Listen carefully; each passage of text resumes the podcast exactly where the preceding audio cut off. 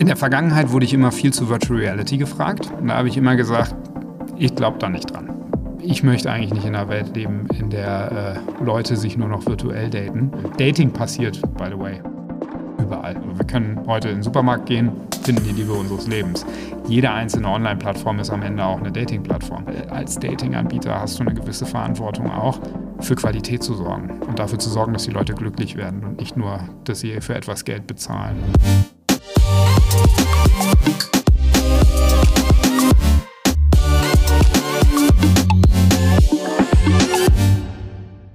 Wir sprechen heute mit Deutschlands größten Wingman der Neuzeit, CEO von Parship und der Parship Meet Group.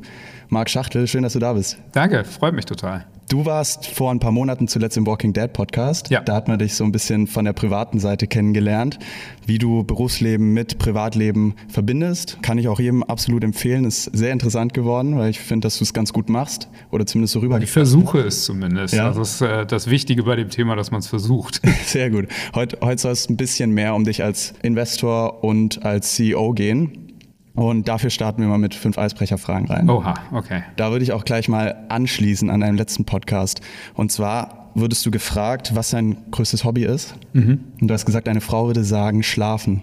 Du hast aber nicht gesagt, wie viel Zeit du dafür investierst. Deswegen die Frage zwischen Berufsleben, Reisen, Familie, wie viel Zeit bleibt dafür noch übrig? Ich versuche tatsächlich acht Stunden die Nacht zu schlafen. Mit kleinen Kindern manchmal nicht so leicht. Aber Ja. ich würde gerne am Wochenende auch noch ein bisschen mehr. Na gut. Sehr gut. Also bist du am Wochenende komplett auf die Familie fokussiert und kannst dann auch mal länger schlafen. Tatsächlich ist das eine coole Regel, ähm, die ich irgendwann mal aufgestellt habe, dass ich gesagt habe, die Woche gehört äh, dem Job und das Wochenende gehört der Familie. Teilweise klappt es in beide Richtungen nicht immer ganz, Gott sei Dank. Äh, aber das Wochenende versuche ich tatsächlich äh, zu machen. Aber wenn du dann wirklich Fokus auch haben möchtest, um Zeit mit den Kindern zu verbringen, kannst du auch nicht die ganze Zeit pennen.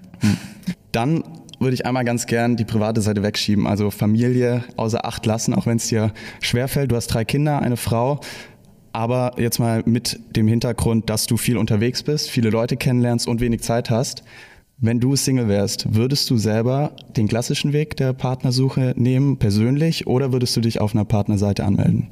Das eine schließt das andere eigentlich nicht aus. Also man weiß nie, was das Schicksal bringt, aber ich würde auf jeden Fall auch äh, die Partnersuche im äh, Internet äh, oder über App würde ich auf jeden Fall nutzen. Ja. Ihr habt viele Portale. Die nächste Frage, welches eurer eigenen Portale würdest du nehmen? Elite-Partner zum Beispiel oder Parship, Lavu? Ich würde wahrscheinlich tatsächlich Parship und Lavu nehmen. Beides. Beides zusammen. Ja. Wieso beides zusammen? Weil es unterschiedliche Zielrichtungen sind. Parship, da geht es äh, wirklich darum, eine Beziehung zu finden, dass jemand zu mir passt. Dann muss ich mir Zeit nehmen, da sollte ich mir auch Zeit nehmen. Ähm, das kann ich vielleicht auch bei Lavu finden, ähm, aber da kann ich auch äh, irgendwie nette Leute so kennenlernen. Insofern ergänzt sich das eigentlich ganz gut und das eine schließt das andere auch da nicht aus. Du bist auch Hamburger oder lebst zumindest aktuell in Hamburg, studiert glaube ich in Berlin. Ja, ich bin Wahlhamburger. Wahlhamburger, auch Mhm. gut. Man darf in Hamburg nicht sagen, dass man Hamburger ist, wenn man gar nicht da geboren ist. Was wäre denn in Hamburg dein Place für dein Date? Für mein erstes Date, Ja. hm, das kommt ganz drauf an, wann. Also ähm, was wir gesehen haben während der Covid-Pandemie ist, dass viel, Leute viel um die Alster gelaufen sind bei gutem Wetter. Und ich glaube, das waren tatsächlich auch coole Dates. Ähm, das könnte ich mir gut vorstellen. Äh, ansonsten mag ich bei mir in Winterhude das Vegan. Äh, kann ich auch sehr empfehlen. Ähm, da esse ich gern, weil es locker ist. Wenn es abends ist, ähm, könnte ich mir schön Essen vorstellen. Aber eigentlich wäre es der Alster-Spaziergang, glaube ich, fürs Erste. Ganz klassisch, aber schön. Ja, schön, schöner Platz in Hamburg. Du investierst privat auch in Venture Capital Startups, habe ich gelesen. Hast selber auch gegründet, arbeitest jetzt aber im Konzern. Was wäre deine Wahl, Konzern oder Startup? Ah, ich würde Parship Meet auf keinen Fall einen Konzern nennen, in dem äh, Sinne, wie man Konzern vielleicht versteht. Ähm, was bei uns wirklich schön ist, ist, dass es eine gute Kombination aus professionalisiert, äh, gibt schon lange, wir haben eine gute Größe, aber auch einer gewissen Agilität und, äh, und Innovationskraft. Insofern fühle ich mich da offensichtlich seit zwölf Jahren mittlerweile sehr wohl. Ähm, ich glaube, es hat auch da beides Vorteile und es kommt ein bisschen auf die Lebensphase an. Ich möchte die Startup-Zeit eigentlich nicht missen. Äh, ich möchte aber auch die Zeit hier nicht missen und fühle mich hier aktuell sehr wohl. Es, ich glaube, es muss jeder für sich selber entscheiden und ausprobieren macht am meisten Sinn. Wart ihr früher mehr Startup als heute? Würde ich gar nicht mal sagen. Nein, Parship selber wurde gegründet als äh, Ausgründung vom, von einem Verlags, von einer Verlagsgesellschaft. Ähm, das war jetzt nie Startup, wie wir es aus Berlin kennen. Ich kenne das Berliner Startup-Leben ganz gut. Ähm, da würde ich zwangsläufig gar nicht mal wieder hin zurück. Also ich mag wirklich gern diese Kombination aus auch hanseatischer Professionalität vielleicht äh, an der Stelle. Ja, cool. Dann habe ich nämlich mal ein paar Zahlen zusammengetragen. Heute soll es nämlich hauptsächlich um Parship gehen, mhm. beziehungsweise die Parship Meet Group. Und um so ein Gefühl für das Ganze zu bekommen, habe ich bei euch von der Website einfach mal die Daten genommen. Ihr habt über 300 Mitarbeitende. Mhm. Ihr seid Teil des Pro7 Sat1 Group, ich glaube so mit 52 oder 53 Prozent Anteil. Ihr habt Offices oder Büros in Hamburg logischerweise als Hauptstandort, aber auch London, LA und Amsterdam habt einen Jahresumsatz von knapp über einer halben Milliarde Euro und seid natürlich Nummer eins der Matchmaking-Partnervermittlung. Mhm. Jetzt bist du als CEO der Parship Group und auch der Meet Group ähm, für das Ganze verantwortlich. Kannst du nochmal zum Einstieg vielleicht erklären, wo der Unterschied liegt zwischen der Parship Group und der Meet Group? Vorher war es nämlich auch bei der Meet Group eine Doppelspitze. Ich habe den Podcast vor längerer Zeit vorbereitet und habe jetzt neulich zufälligerweise reingeschaut und gesehen, dass du mittlerweile sogar alleiniger CEO bist. Also da hat sich ein bisschen was geändert und deswegen gerne auch, was jetzt deine Aufgabenfelder sind, mhm. inwiefern sich das verändert. Ja, also tatsächlich äh, die 300 äh, Mitarbeitenden, die haben wir hier ähm, in Deutschland ähm, wirklich. Wir haben dann noch äh, mehr Leute in den USA. Unser zweitgrößtes Büro ist an der äh, amerikanischen Ostküste ähm, in New Hope. Äh, das ist da, wo die Meet Group ist. Und dann haben wir noch ein Büro in Los Angeles, ähm, wo eHarmony sitzt. Und das zeigt eigentlich ganz schön auch unser internationalen Footprint. Ähm, wie du gerade richtig gesagt hast, haben wir vor kurzem eine organisatorische Änderung gemacht. Ähm, wir haben die Doppelspitze aufgelöst. Früher war es Parship Group, das war sehr das Dating-Geschäft. Also Parship kennt man hier in Deutschland. Wir haben dann noch eHarmony in den USA, was quasi das amerikanische Parship ist. Lavu haben wir vorhin auch schon angesprochen. Das war die, äh, und Elite-Partner, das war die Parship Group und das Kern-Dating-Geschäft. Wir haben in 2020 die Meet Group dazugekauft, ähm, die ein ganz interessantes Geschäft haben, auch rund um Dating-Apps, wo es aber wirklich mehr so ums Kennenlernen geht ähm, und äh, wo eine ganz interessante Videokomponente dabei ist, äh, wo man als Creator live streamen kann. Ähm, das adressiert also nochmal andere Leute. Ähm, und äh, das wurde sogar in ein B2B-Modell überführt, wo wir für andere Apps diese Videofunktionalität und dieses Video-Ökosystem zur Verfügung stellen.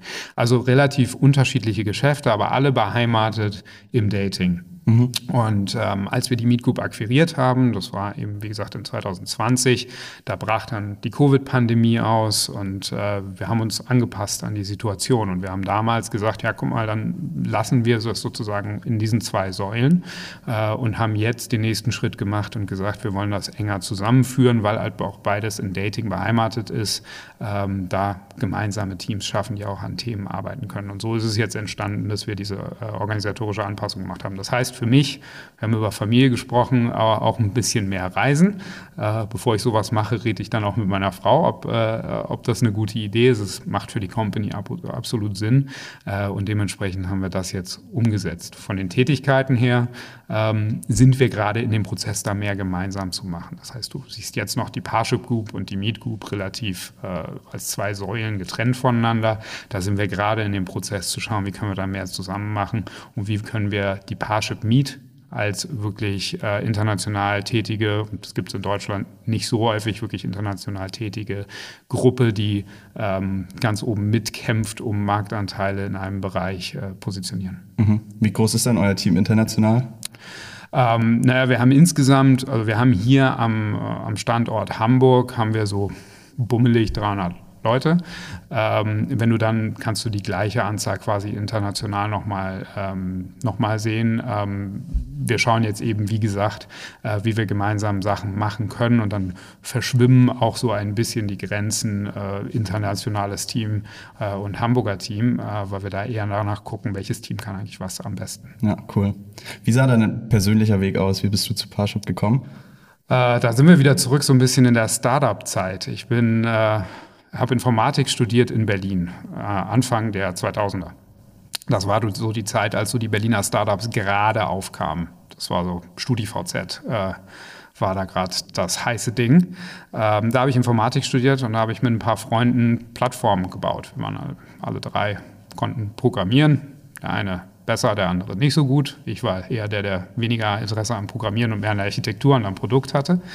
Ähm, und äh, wir haben für, die, für, für diese neuen kleinen Startups dann, dann technische Dienstleistungen gemacht und die Plattform aufgebaut. Ich bin dann zu einem dieser Startups äh, mit rübergegangen und habe hab, hab das mitgebaut als, als CTO. Das war damals ein Online-Rollenspiel für Kinder auf Flash-Basis. Insofern gibt es das auch nicht mehr. und ähm, habe dann aber irgendwann gedacht, ich bin Anfang 20, habe überhaupt gar keine Ahnung, was ich da eigentlich tue. Baue Teams auf, ohne selber mal in einem gearbeitet zu haben. Ähm, und dachte, da musst du zu einer Unternehmensberatung gehen. Und habe das ein paar Jahre gemacht, um die große Welt kennenzulernen. Das war auch spannend.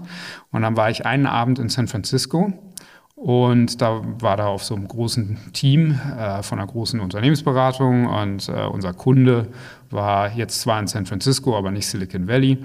Und eine der äh, Unternehmensberaterinnen meinte zu mir, sag mal, du hast Informatik studiert? Und ich so, ja. Und sie meinte, und warum sitzt du jetzt nicht gerade bei Google und lässt dir den Rücken massieren, während du ein 200-Euro-Steak isst?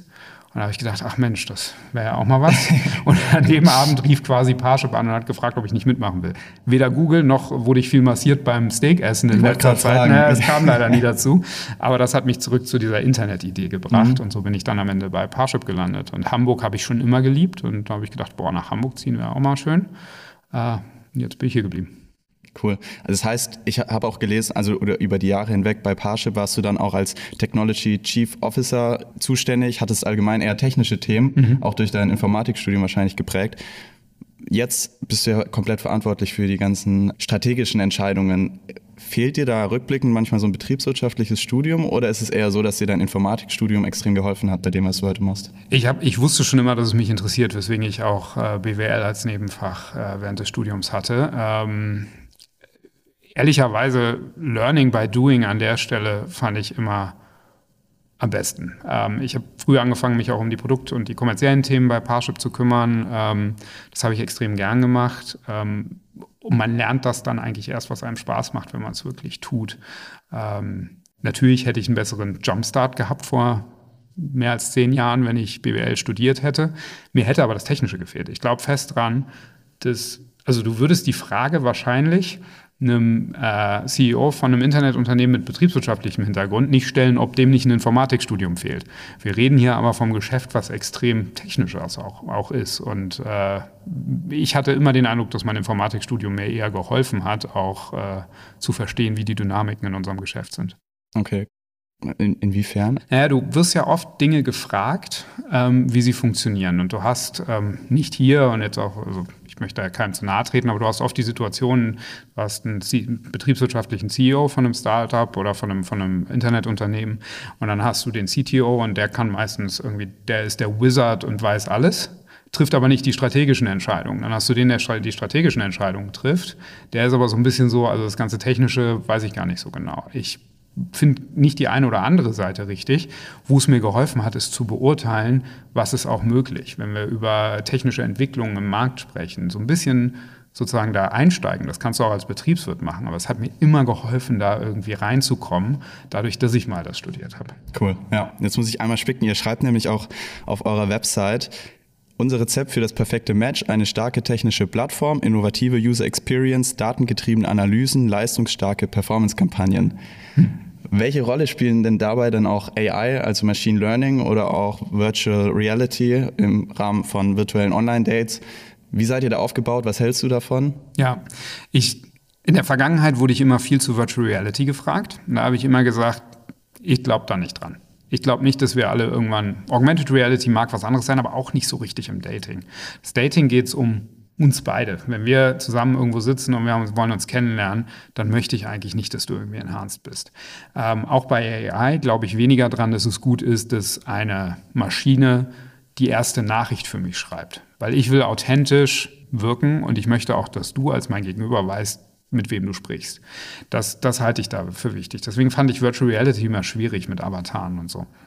Ähm, AI jetzt ist was komplett anderes und ich glaube, da wird niemand irgendwas anderes sagen. Da brauchst kein Visionär zu sein, um zu wissen, jetzt geht's richtig los im AI-Umfeld. Ich glaube aber, es sind andere Sachen als die offensichtlichen. Es geht nicht darum, dass mir eine AI hilft, gut rüberzukommen. Ähm, das gleiche gilt für Gen AI, also das ganze Thema Bilder zum Beispiel. Ne? Es geht nicht darum, dass ich den nächsten Filter habe, wo ich attraktiver wirke, als ich dann bin, wenn ich jemanden treffe, sondern es geht darum, dass ich gute Services bekomme. Also wenn wir über Matchmaking sprechen, und ich glaube, da werden wir in Zukunft massiv mit zu tun haben, ist, ähm, wie kann ich eigentlich noch besser feststellen, ob Leute gut zusammenpassen können, aufgrund ihrer Persönlichkeit, ihrer Interessen und vielleicht auch Dingen, die sie selber noch nicht so genau wissen. Das finde ich spannend und da wird AI eine große Rolle spielen. Augmented Reality, Virtual Reality. Ähm, ich möchte eigentlich nicht in einer Welt leben, in der äh, Leute sich nur noch virtuell daten.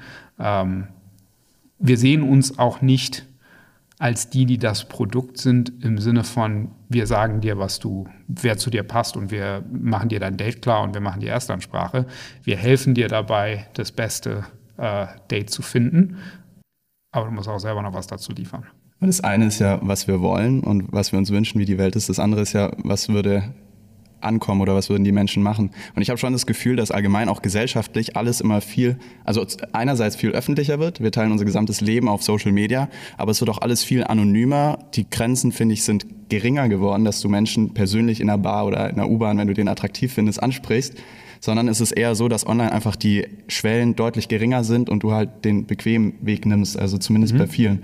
Und ich, ich habe schon das Gefühl auch, dass viele Leute immer mehr einsam leben, auch international gesehen, dass weniger, teilweise auch jetzt durch Corona wahrscheinlich auch geprägt, ähm, der Mensch so im Mittelpunkt steht. Und ich könnte mir auch gut vorstellen, dass einfach Grenzen im virtuellen, zumindest für das erste Date, ja, dass man sich zumindest mal austauschen kann, ohne zu schreiben, das, das stimmt. Das kannst du aber im Prinzip auch jetzt schon, indem du äh, Video-Date hast zum Beispiel. Und ähm, ich habe ja vorhin über die Meet Group gesprochen.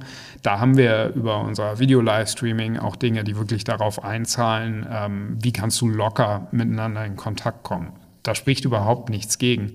Wenn wir aber wirklich über Dating sprechen, wenn ich jemanden date in Singapur und ich wohne in Hamburg, und wir beide planen nicht wirklich entweder nach Singapur oder nach Hamburg zu ziehen, dann habe ich ja mit einem Grund irgendwie vielleicht niemanden in Singapur gesucht.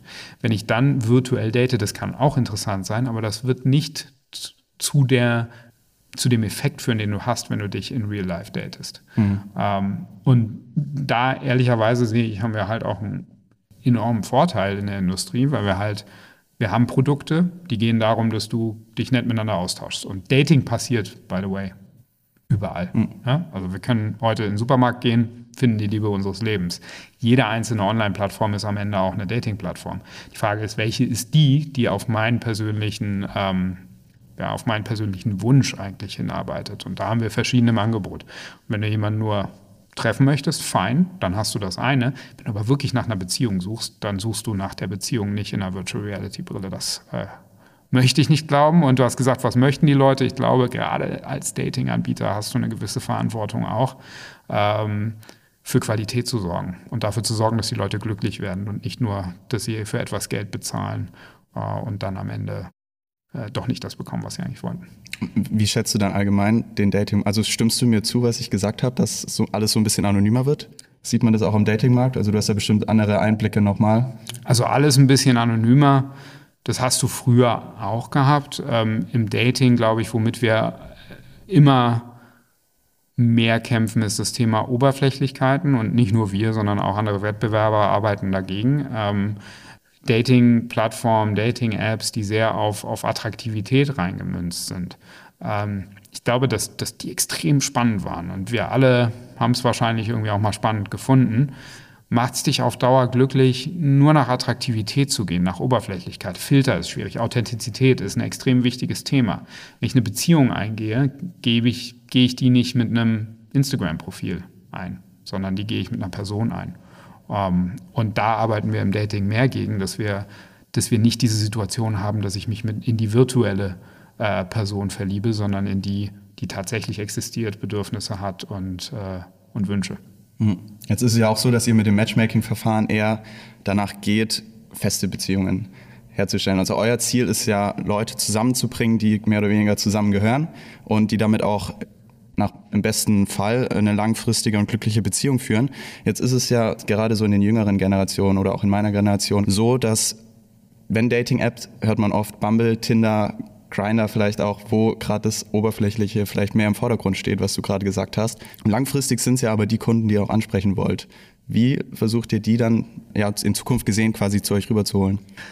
Eigentlich war es ja schon immer so. Das ist kein Gen Z-Thema. Äh, auch sogar ich, ich bin nicht Gen Z, aber mit 20 wäre ich auch nicht da draußen rumgelaufen und hätte gesagt, ich suche jetzt nach einer festen Beziehung. Ähm, sondern wenn sie passiert, passiert sie und wenn nicht, dann auch fein.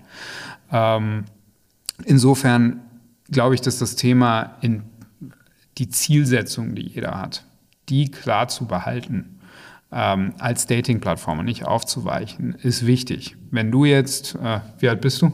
21. 21, so. Dann sagst du jetzt wahrscheinlich, bist du Single? Darf ich das fragen? Ja. Das heißt, du bist Single. Okay, dann läufst du jetzt aber wahrscheinlich trotzdem nicht rum und sagst so, jetzt äh, möchte ich aber eine Beziehung haben, sondern lässt es auf dich zukommen. Ähm, dafür gibt es super Apps, ja, und dafür sind wir wahrscheinlich nicht mal dann die beste App, wenn du so offen daran gehst. Und da ist auch nichts falsch dran. Aber irgendwann kommst du vielleicht in die Situation, wo du sagst, hey, ich hatte meinen Spaß. Ähm, jetzt kommt es aber auch wirklich darauf an, jetzt würde ich gerne jemanden finden, der meine Werte teilt, ähm, auf, auf gewisse Weise mit mir matcht, die ich nicht rein über gemeinsame Interessen und ein Profilbild rausfinden kann. Und da kommen wir ins Spiel. Und auch wenn das vielleicht eher was für die Endzwanziger ist, kann es auch für den Anfang 20er sein, weil es kommt nicht aufs Alter an, sondern es kommt darauf an, was möchtest du eigentlich haben. Und da gibt es auch einen Unterschied zwischen dem urbanen, in Hamburg lebenden 21-Jährigen und vielleicht dem, der sagt, ich habe mich, meine Ausbildung schon abgeschlossen und ich will mich jetzt eher familiär orientieren. Hm. Wenn ihr jetzt alle Plattformen zusammen habt und international so aufgestellt seid mit Büros in LA, in Amsterdam, in ähm wo war es noch, London. Hamburg, Berlin, Dresden. Genau, aber vor allem international gesehen, wie unterscheiden sich denn die Dating-Märkte insgesamt unter den Ländern? Gibt es da Unterschiede oder könnt ihr das Konzept überall gleich aufrollen?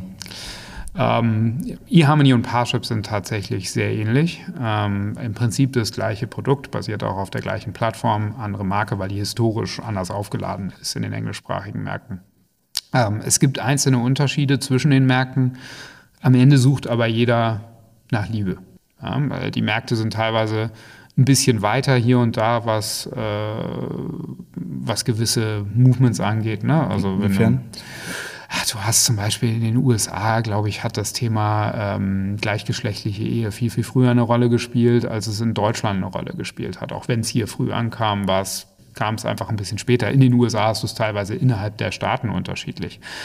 Und das kommt eigentlich zurück zu dem Thema Verantwortung, die du auch trägst. Ne? Du hast da, du, du setzt da schon auch Statements. Ähm, äh, zum Beispiel was das Thema ähm, LGBTQ ähm, beinhaltet. Ne? Also was, was machst du eigentlich, um das Thema äh, drittes Geschlecht zu, zu, zu supporten oder nicht? Da sind wir sehr stark dran, irgendwie da eine gute Lösung zu finden, was gar nicht so einfach ist. Ich wollte gerade fragen. Ja, also es ist extrem schwierig, weil äh, du auch verschiedenste ähm, Interessensgruppen hast. Ähm, du hast auf Dating-Apps oft das Thema gehabt, dass, ähm, sagen wir, du bist eine Transfrau, ähm, du äh, nicht nur das Risiko hast, dass äh, irgendwie du niemanden findest, das, das ist gar nicht mal so das Thema, sondern äh, dass du Anfeindungen von Leuten hast. Ähm, wir arbeiten da ähm, in der Interessensvertretung in den USA zusammen, ähm, weil wir herausfinden wollten, wie muss man das eigentlich ausgestalten, um es für alle Seiten gut zu machen. Ähm, denn, äh, denn du möchtest eigentlich als das gefunden oder als das angesehen werden, als dass du dich fühlst. Und du möchtest nicht angefeindet werden. Die Herausforderung ist, das so auszugestalten, dass du die Dating-Erfahrung nicht torpedierst, weil du wirst nicht die Situation haben, dass ganz viele Leute jetzt nach einem bestimmten äh, Geschlechtsidentität suchen, sondern du musst es so machen, dass derjenige, der gefunden werden möchte, dann auch als das gefunden wird, was, was er oder sie ähm, möchte. Und auf der anderen Seite du die Situation hast, dass niemand äh, äh irritiert ist von dieser ganzen Situation, weil du hast immer noch 90 Prozent der Leute, die sich mit dem Thema noch gar nicht beschäftigt haben. Eben. Und wenn, ist es ein ganz sensibles Thema. Ja, wobei das ist wieder das Thema Verantwortung. Ich glaube, ähm, da sind wir als Unternehmen so, dass wir sagen, Liebe hat keine kennt gar kein Geschlecht. Ähm, insofern, wer auch immer auf eine bestimmte Art Liebe sucht hat, verdient diese zu finden. Und dann müssen, ist es unsere Pflicht, das so zu gestalten, dass mhm. es auch funktioniert. Ja.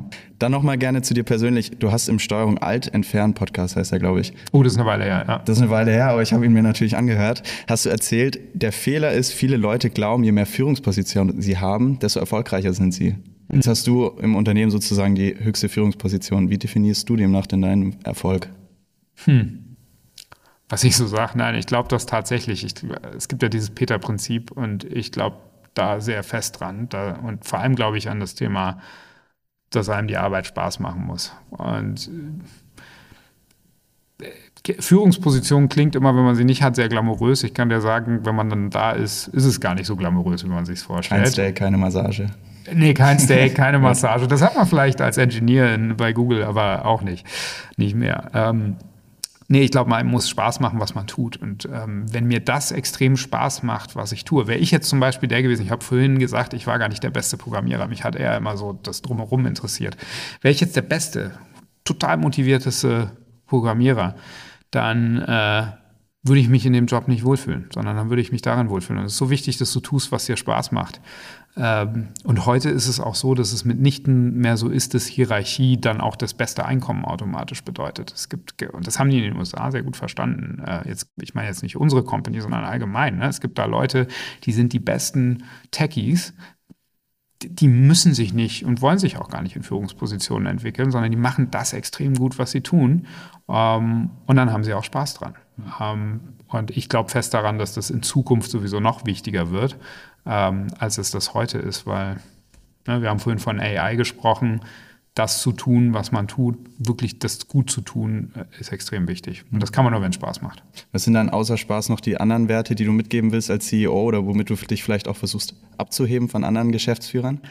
Ähm, also eine, eine grundsätzliche Regel, die ich immer hatte, ist, ich möchte alles, was ich tue, meiner Mama erklären können ohne dass ich irgendwie in Erklärungsnot komme. Also ich finde Business Ethics extrem wichtig. Wenn du die einmal verlierst, hast du ein Problem. Das ist so eine Grundregel. Meine Mama, wenn die das hört, wird sich freuen. Also wenn ich am Sonntag zum Frühstück bei meiner Mama bin und ich ihr was nicht erzähle, weil ich mich dafür schäme, dann habe ich was falsch gemacht. Kam noch nicht vor.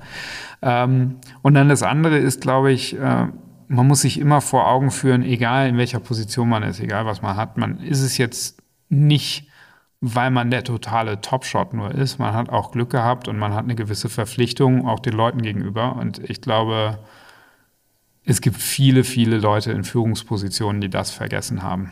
Und das kommt wieder zurück zu meiner Mama, weil die wird mir spätestens sagen, äh, dass ich mich benehmen soll. ja, perfekt. Das passt eigentlich ganz gut. Jetzt ist das Matchmaking-Verfahren wie so eine geheime Cola-Formel. Ah. Niemand kommt ran, niemand weiß, was dahinter ist. Steckt. Erklär's doch mal deiner Mama für uns. Äh,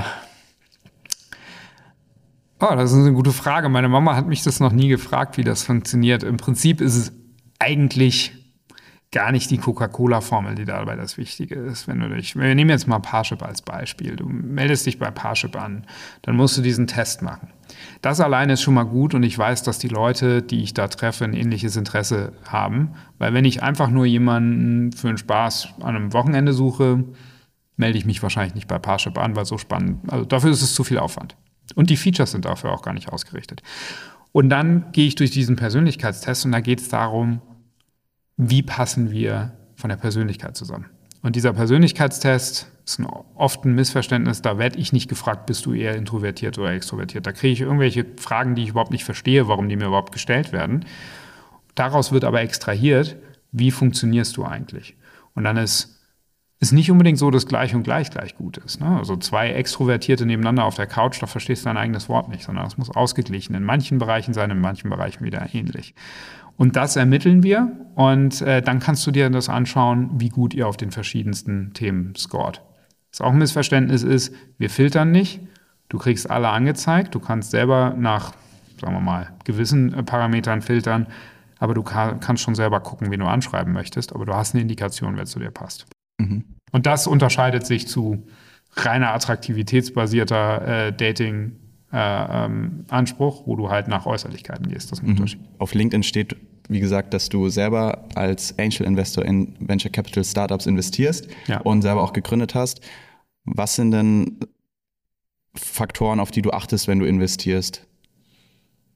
Muss das eine Dating-Plattform sein? Nein, oder? nein, das kann gar keine Dating. Also ich glaube, in Dating-Plattformen würde ich gar nicht investieren, okay. weil dann würde ich mir selber hier äh, Wettbewerb machen. Ich glaube, ich darf auch gar nicht in Dating-Plattformen investieren. Ähm, würde ich aber auch nicht tun, weil dann würde ich ja hier, also wenn ich es für eine gute Idee halten würde, würde ich ja mit Parship in, äh, in eine Dating-Plattform investieren.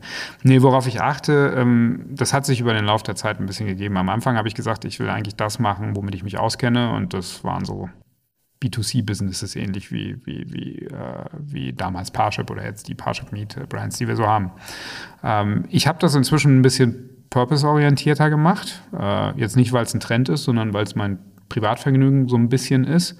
Ähm, und ich es wieder meiner Mama auch erzählen wollen würde. Insofern habe ich, äh, geht es im Moment darum, es muss wirtschaftlich erfolgreich sein können, aber es muss für mich auch einen klaren Impact haben, ähm, den ich unterstützen mhm. möchte. Und die Kombination finde ich auch ganz interessant. Ähm, mhm.